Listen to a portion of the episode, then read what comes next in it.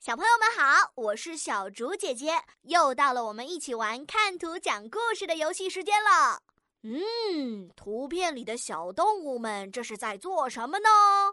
为什么小兔子和小狗狗拿着冰淇淋呢？哎呀，这个小兔子怎么一直看着冰淇淋啊？河马壮壮又在做什么呢？接下来又会发生什么奇妙的事情呢？哎呀，越想越有意思呢！哈哈哈。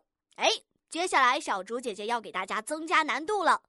可爱的小朋友们，请大家在故事当中加入短句“小兔子想吃冰淇淋”和词语“跑步比赛”，动动你的小脑筋。呜呜呜呜呜！哎，大家是不是已经有自己的小故事了呢？